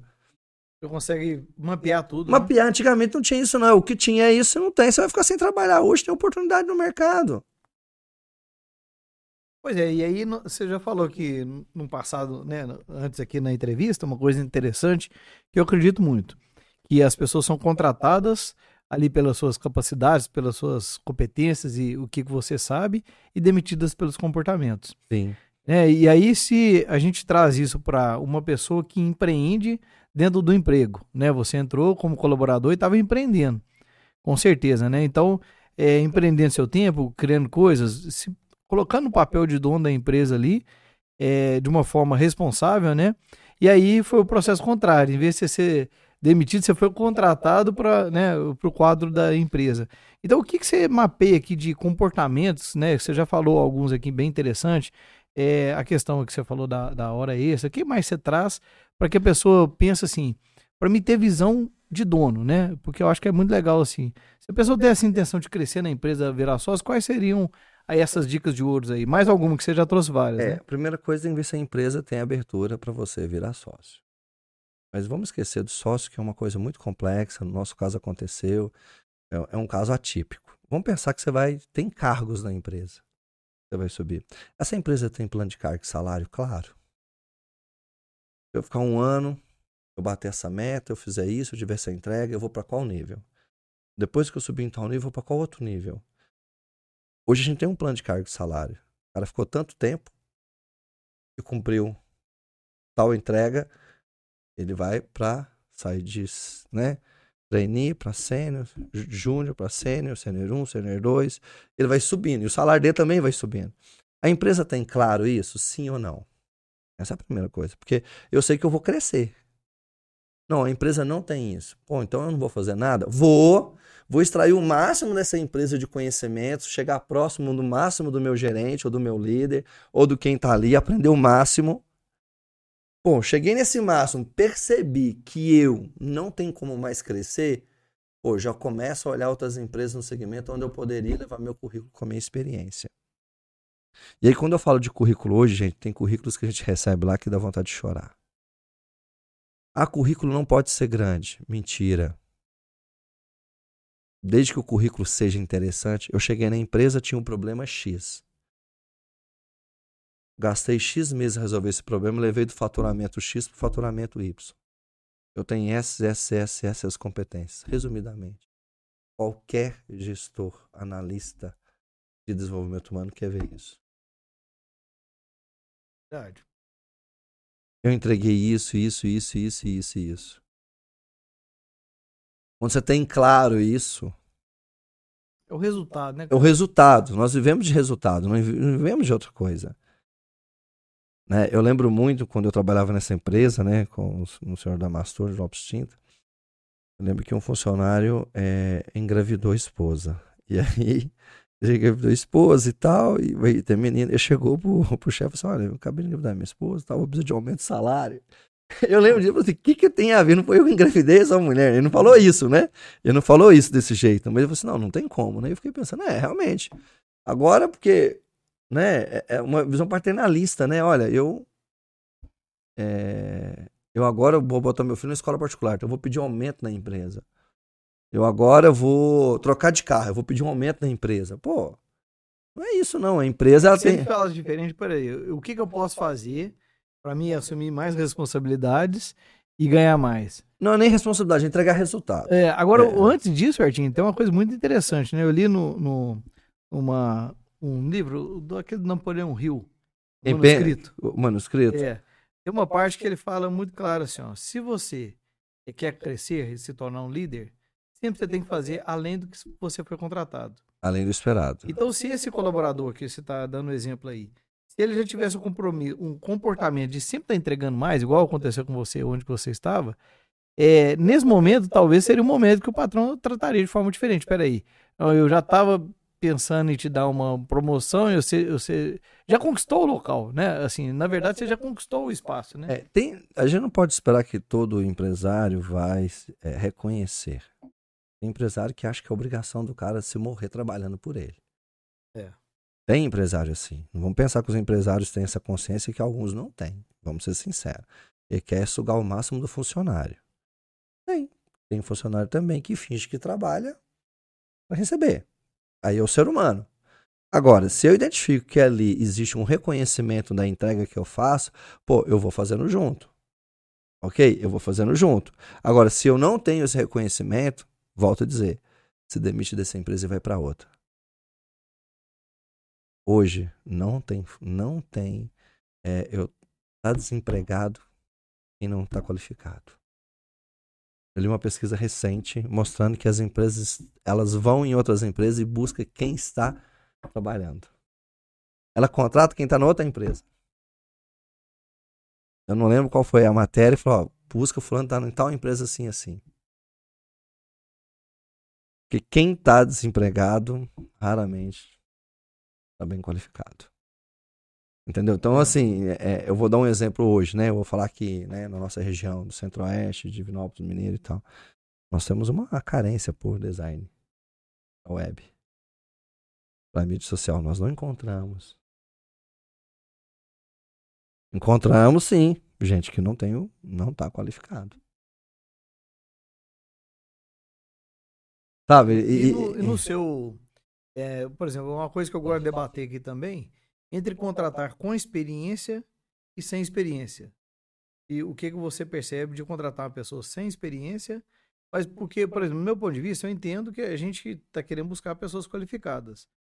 Só que, por exemplo, se você busca uma pessoa que tem muita vontade de crescer, essa pessoa, ela, de repente, ela vai aprender muito rápido, né? Ela vai absorver muito rápido. É, aí, gente, depende muito do, do perfil do departamento que está sendo contratado. Você precisa de uma coisa, você precisa de um profissional mais é, júnior. Fazendo, né? É, não, é mais júnior. Então a empresa tem tempo de aprender. É, tem empresa que precisa de alguém mais mais sênior mesmo, mais preparado para aquilo. Depende de cada ocasião e cada caso. Por exemplo, é, nós, um, o nosso departamento de desenvolvimento escolheu o ano passado pegar pessoas mais júnior que não tinham experiência para treinar, para formar. Ponto. Mas é uma situação que a empresa está numa... É, isso. O departamento de desenvolvimento, que desenvolve loja virtual, escolheu isso. O gestor, que é o Guilherme, que é um dos sócios, escolheu assim. Ele queria moldar disso, porque a gente já tem duas pessoas mais sênior. Né? Duas pessoas já treinadas. A gente já escolheu isso. Né? Futuramente, talvez, nós vamos precisar de um desenvolvedor de aplicativo. Eu preciso de um cara mais sênior, um cara mais forte, com mais experiência, para poder desenvolver isso. Depende do momento da empresa. Né? Depende, por exemplo, eu no meu marketplace não, não tinha mão de obra. Eu peguei pessoas que tinham o mínimo de experiência possível, mas tinham conhecimento em tecnologia. Mas o que, que eu olho numa pessoa quando eu vou contratar? Eu olho o chá. Chá, C, conhecimento. H, habilidade e A, atitude. Eu posso ter uma, um conhecimento baixíssimo, habilidade é pegar e saber fazer aquilo. Então, tecnologia, a pessoa tem que ser boa de tecnologia, conhecer bem de Excel, de Word, ela tem que conhecer disso. Então, ela tem que ter habilidade com tecnologia. Uma pessoa de raciocínio rápido. Se ela tem essa habilidade fraca junto com conhecimento, já não dá para mim. Então, o C pode ser baixo, a habilidade pode ser que de mediana para cima e a atitude tem que ser alta.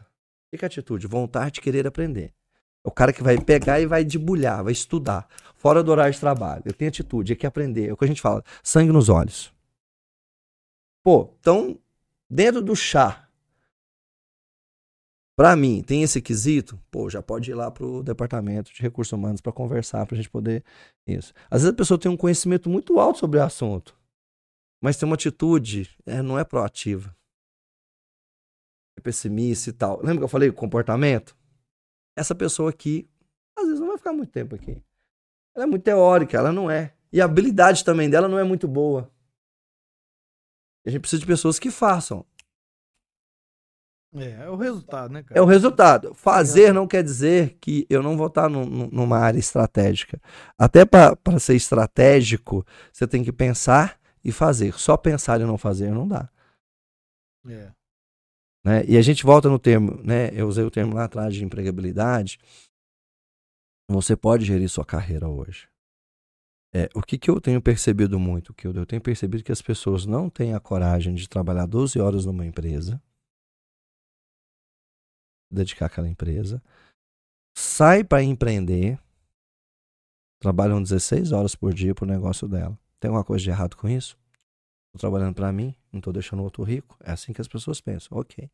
Só que ela fica trabalhando 16 horas ali por dia e ela não enxerga que ela tem que descer o. o trabalhando 16 horas por dia, estou ganhando aí 15 mil reais por mês. Na outra empresa eu ganhava 5. Estou ganhando três vezes mais. Mas também estou trabalhando mais. Volta para o salário de 5 mil e traz um funcionário para liberar mais tempo para você fazer sua empresa crescer. Não. Ela está pegada nos 15 mil. E não criar um negócio. Empreender é criar e gerar emprego para as pessoas, gerar oportunidade de negócio. Uma empresa ela é para prestar serviço, vender um produto, um serviço para a comunidade e gerar mão de obra também. A empresa é para isso. Aí fico eu, empresa. É. O exército de um homem só. Então, se você quer empreender e quer ficar a vida inteira, não, não, não vou colocar ninguém porque a minha margem vai descer. Eu não vou colocar ninguém porque ninguém faz do meu jeito. Eu não vou colocar ninguém porque vai dar dor de cabeça para mim é, ter um funcionário. Então, você não serve para ser empreendedor. Você não serve para ser dono de empresa. Empreender quer dizer que eu vou ter que liderar outras pessoas. É, simples assim, né? Opiniões divergentes, situações diferentes. Eu vejo muita gente trabalhando 15, 20 horas, se matando e não tem coragem de botar um funcionário na empresa. Ou tá com um funcionário, tem que colocar o segundo. Mas vai descer a receita dele.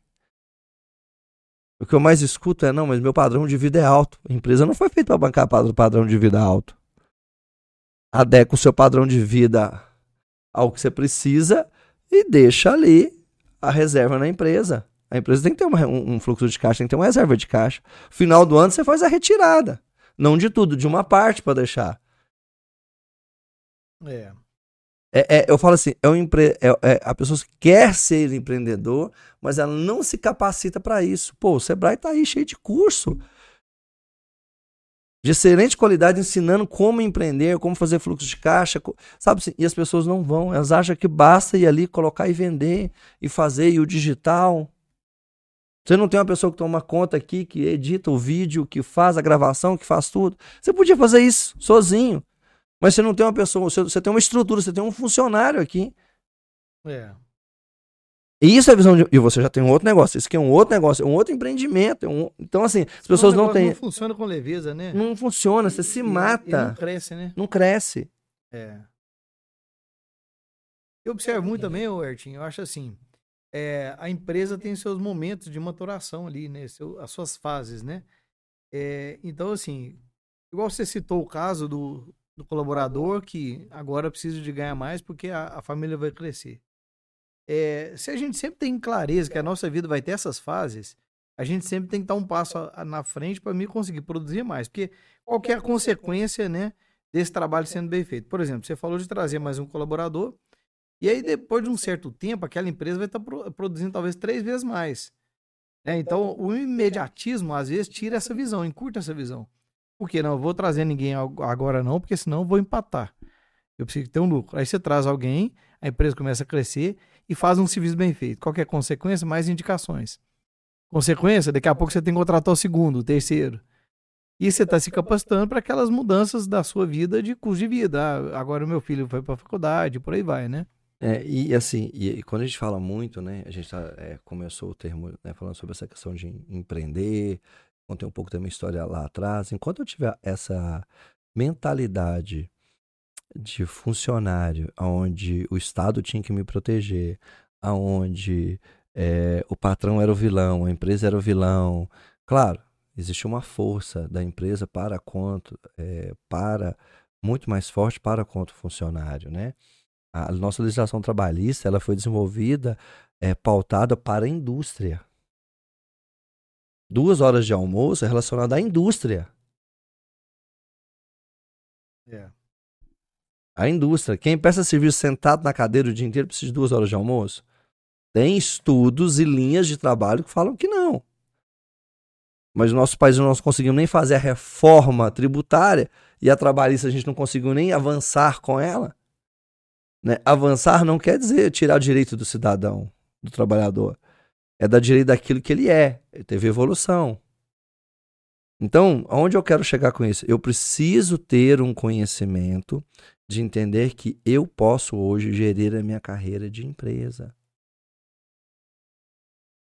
Quantas pessoas que acordam de manhã, vão trabalhar e não sabem qual que é o propósito da empresa que trabalha? É, tá totalmente indo pelo dinheiro, né? Pelo dinheiro. É, até uma coisa legal, Art, nós ainda estamos aí próximo do, do Réveillon, né? Passou é. tem pouco tempo.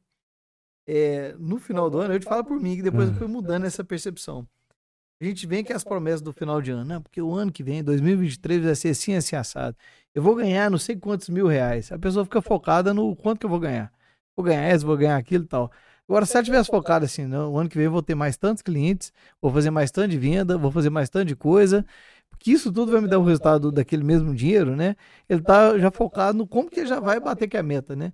Então as pessoas às vezes estão definindo as metas assim, ah, eu quero faturar mais tanto, mas não está preocupado no, a forma, né? Bom, isso você fala uma coisa. Eu explico muito para as pessoas que as pessoas chegam até mim com a vontade de vencer aqui, ó, no mil, mas uma vontade de preparar no 10. Quando a vontade de preparar é menor do que a vontade de vencer, fracasso na certa. Eu não vi um que deu certo. Eu tive que ajustar. Faz a vontade de preparar, fazer todos os dias mil e a vontade de vencer dez você vai ver que vai ultrapassar. Eu sempre dou o exemplo do atleta olímpico. O atleta olímpico, para mim, é um cara chegou na Olimpíada, para mim já é um, um vencedor. Porque, porque, ele teve que vencer ele todos os dias, diminuir o tempo, fazer aquele exercício, fazer de. Sabe? Ele teve que derrotar ele todos os dias. Ele teve que vencer ele todos os dias. E depois vencer os concorrentes. Ele não precisa ganhar medalha de ouro. Exemplo de Gabriel Hipólito. O cara ficou como vice, como prata, na Olimpíada, machucado, com cirurgia. Todo mundo criticou, falou. Passado quatro anos foi lá e o cara foi ouro. Para mim, o cara aí já era ouro. Mas ele teve, teve condições, você venceu todos os dias e tudo. Então, assim, só vocês poderem entender, eu falo isso, né? Você está falando sobre isso.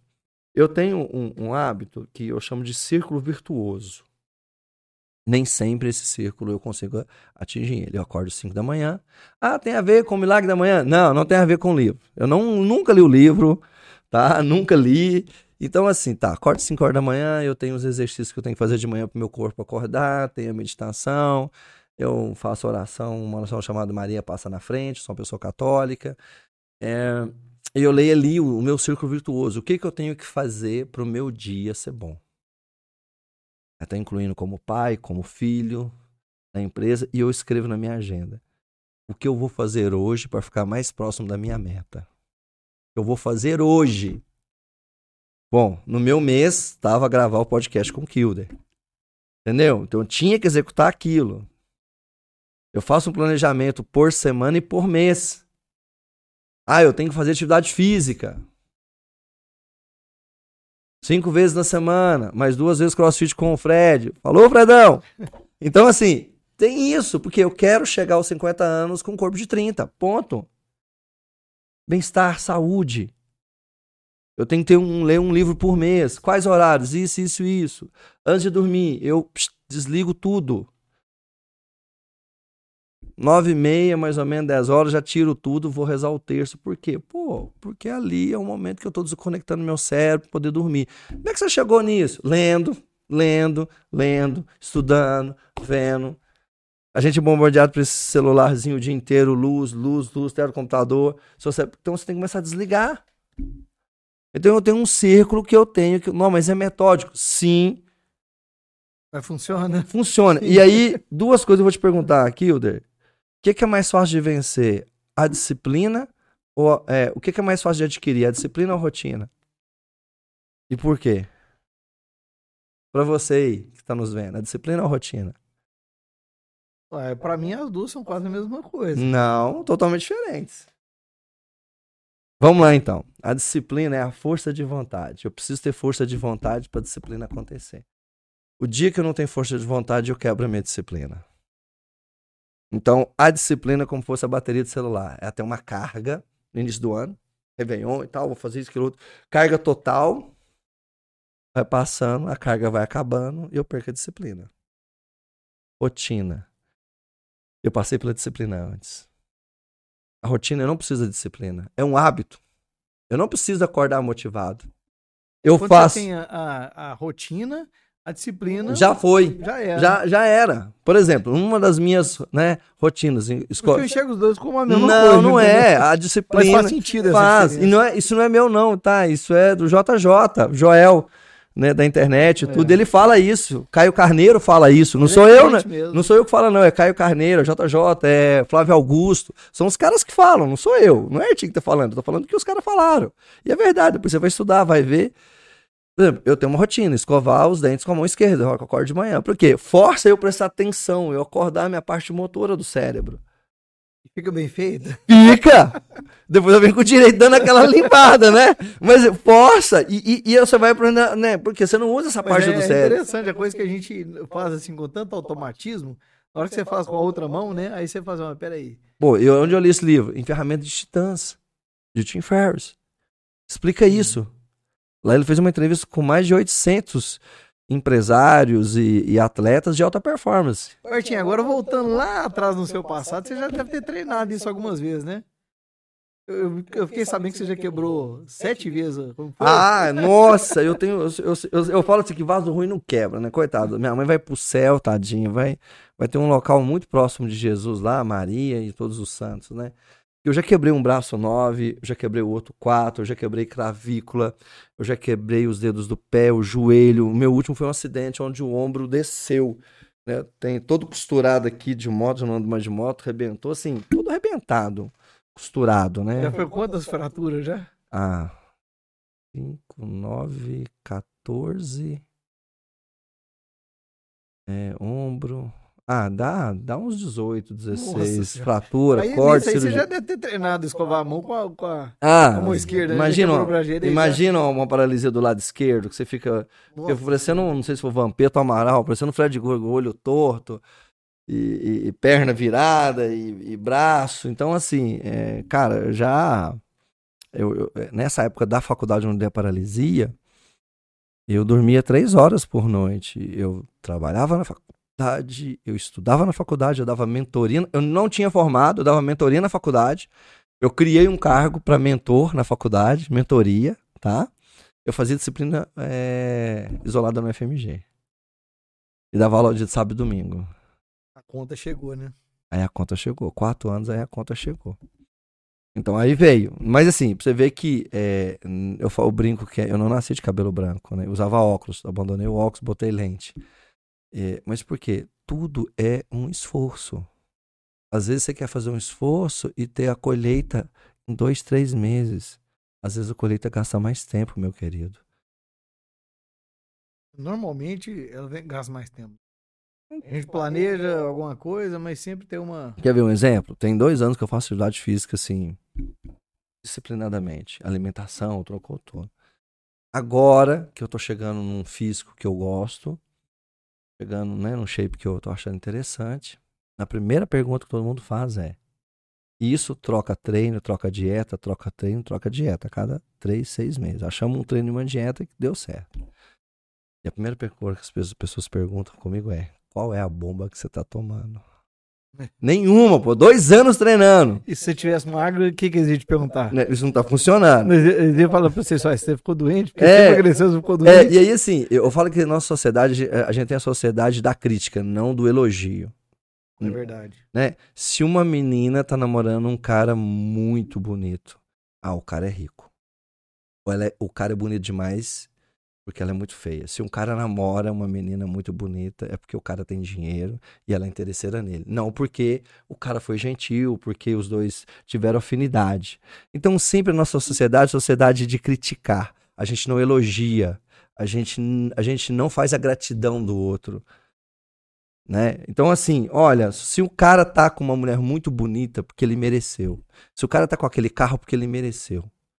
Se você desdenha aquilo que o outro tem porque você não tem, você não vai ter aquilo.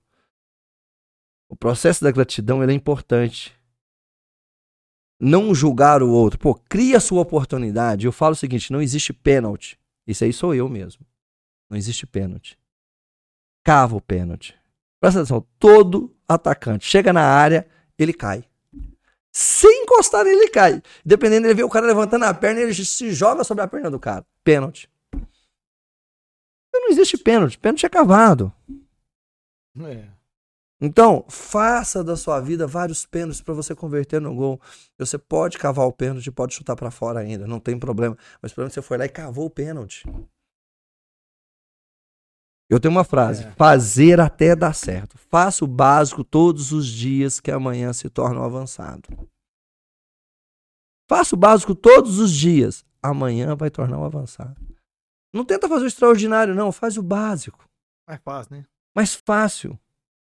Faz todo dia ali, né? Mas todo dia, seja persistente, muda todo dia o seu básico. Assim, ó. Não, hoje eu melhoro meio por cento. No meu status do meu WhatsApp tá lá. Melhorar meio por cento ao dia. Daquele livro Foco, a única coisa. Vai lá. Gente, o livro. Ele tá um passo de transformar a sua vida. O livro certo. O livro certo no momento certo da sua vida. É, no momento errado talvez você nem entenda, talvez você nem conclui, né?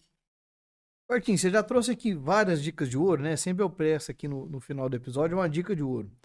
Queria que você desse uma dica de ouro, porque eu sempre lembro de duas pessoas nesse episódio. Quem tá começando e quem tá passando perrengue.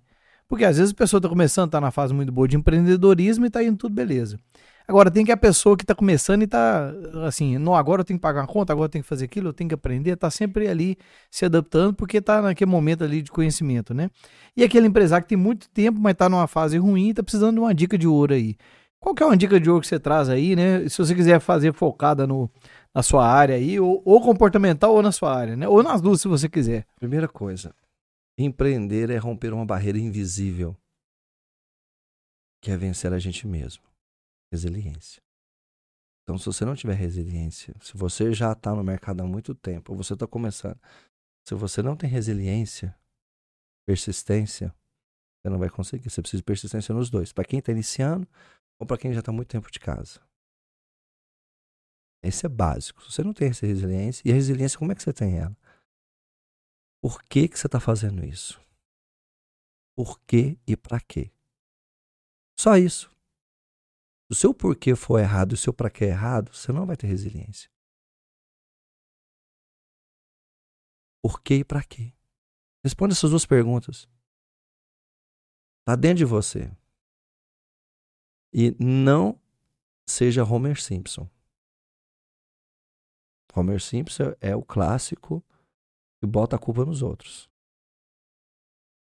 Né? Só para a gente fechar, o Homer Simpson foi criado para fazer o estereótipo do americano mediano. Onde bebe cerveja, onde bota a culpa nos outros. A única coisa que ele faz é cortar a grama para sacanear o vizinho dele, que é o Flanderson, que é um cara é, politicamente correto. Então não bota a culpa no mercado em ninguém. Se você chegou nessa situação que você tá, a responsabilidade é só sua. De mais ninguém. Ah, mas meu funcionário fez isso comigo, o meu sócio me traiu. Ah, não, não, foi você que permitiu. Foi você que permitiu isso. Foi você que fez. Seja accountability. Seja responsável por, pelo sucesso e pelo seu fracasso. Ninguém nasce no sucesso. Todos nós nascemos do fracasso. Todos nós trilhamos uma barreira.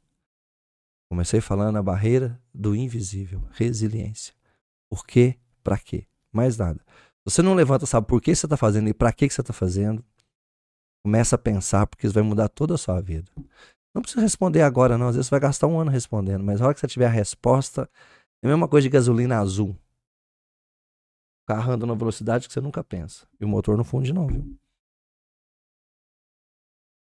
É. Se for uma dica de ouro, essa é a minha. Por que, que eu faço e para que, que eu faço? Dias difíceis sempre vão vir. Com certeza. É, Artin, isso aí. Vou deixar aqui as portas abertas pra gente bater um papo novamente e trazer alguma atualização, alguma. Mais dicas de ouro, né? Pra quem tá aí. É, a gente pode vir um falar só sobre Mercado Livre, que é uma área onde É, eu tenho uma. tem muita gente aí com mitos, né? Sobre Mercado Livre e outras pessoas que estão tendo resultado. Vender na internet. É. E isso aí é uma coisa que tá muito na, na evidência ainda, né? Sim. Igual você falou, começou lá atrás, mas hoje em dia tá meio que sobrevivência, né? É, hoje é sobrevivência Então, do varejo Hoje é físico. meio sobrevivência. Ó, eu tenho que entrar nisso aí.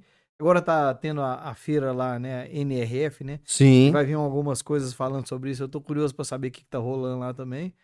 É, depois a gente pode trazer alguma, algum resumo disso também, pegar algum Sim. resumo do que houve lá e, e ver o que que o que o que tá acontecendo lá, né? Por exemplo, eu fui em- nos Estados Unidos em 2011 e lá a gente comprava pela Amazon, como a gente compra hoje com facilidade aqui.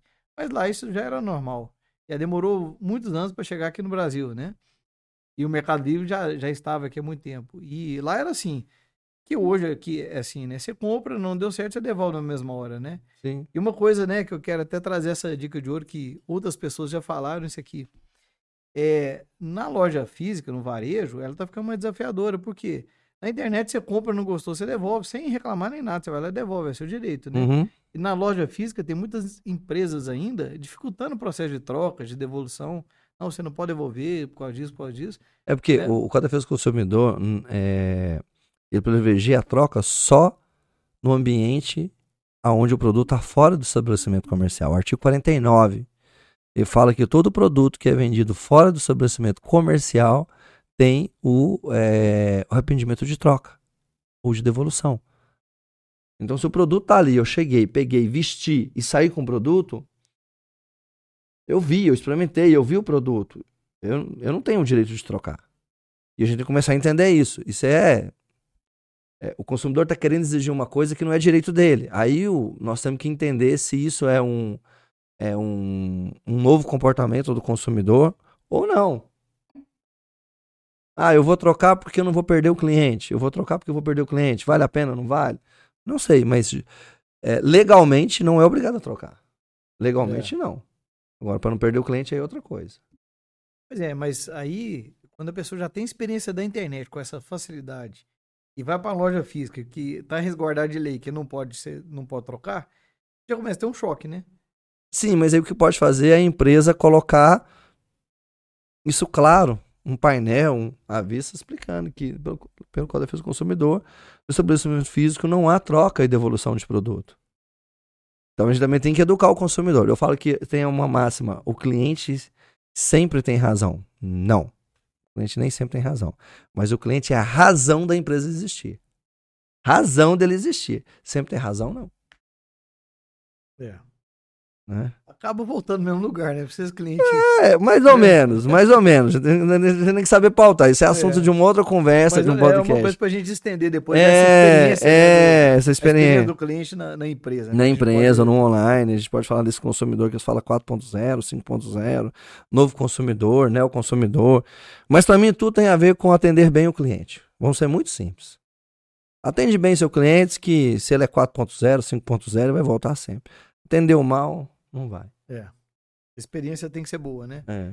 E superar a expectativa, né? Se você estiver ali sempre deixando a quem, tem muito, muito tempo de vida, não, né? Não, não tem. Hoje, hoje já não é mais permitido. É isso aí. Artin, muito obrigado. Gratidão aqui pela sua presença, Eu agradeço pela sua história. E eu tenho certeza, assim, que tem várias dicas aqui de ouro, vários insights, né? Pra quem tá começando, pra quem, pra quem já tá com muito tempo de estrada aí, pode parar pra pensar sobre muitas coisas que a gente falou aqui também, né? É, eu acho assim, eu espero que tenha é, contribuído um pouco com a minha experiência, né? É, ela não é a verdade, mas ela faz parte de uma verdade da minha vida, né? Ela não é a verdade. Talvez para você que está escutando, talvez pode não ser verdade, mas para mim ela, ela se tornou uma verdade, né? Em determinados momentos. E a gente renova sempre essa verdade, né? É isso aí. Pessoal, gratidão quem ouviu a gente até aqui, quem assistiu. É, se você viu alguma parte interessante, quer compartilhar com seus amigos aí, ou deixar seu comentário aqui da parte que você mais gostou, o que, que você queria que a gente falasse mais aqui num segundo momento, né?